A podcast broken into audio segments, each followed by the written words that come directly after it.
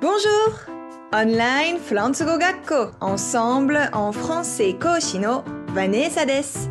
今日もとっても役立つフランス語の表現をご紹介しますね。ああ、来週の木曜日は祝日で休みだった。すっかり忘れて金曜日も仕事を入れてしまいました。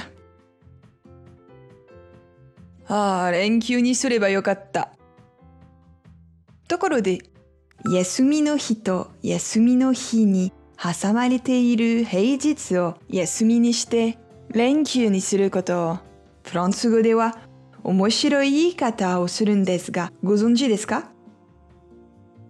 ?faire le pont faire le pont faire le pont faire le pont.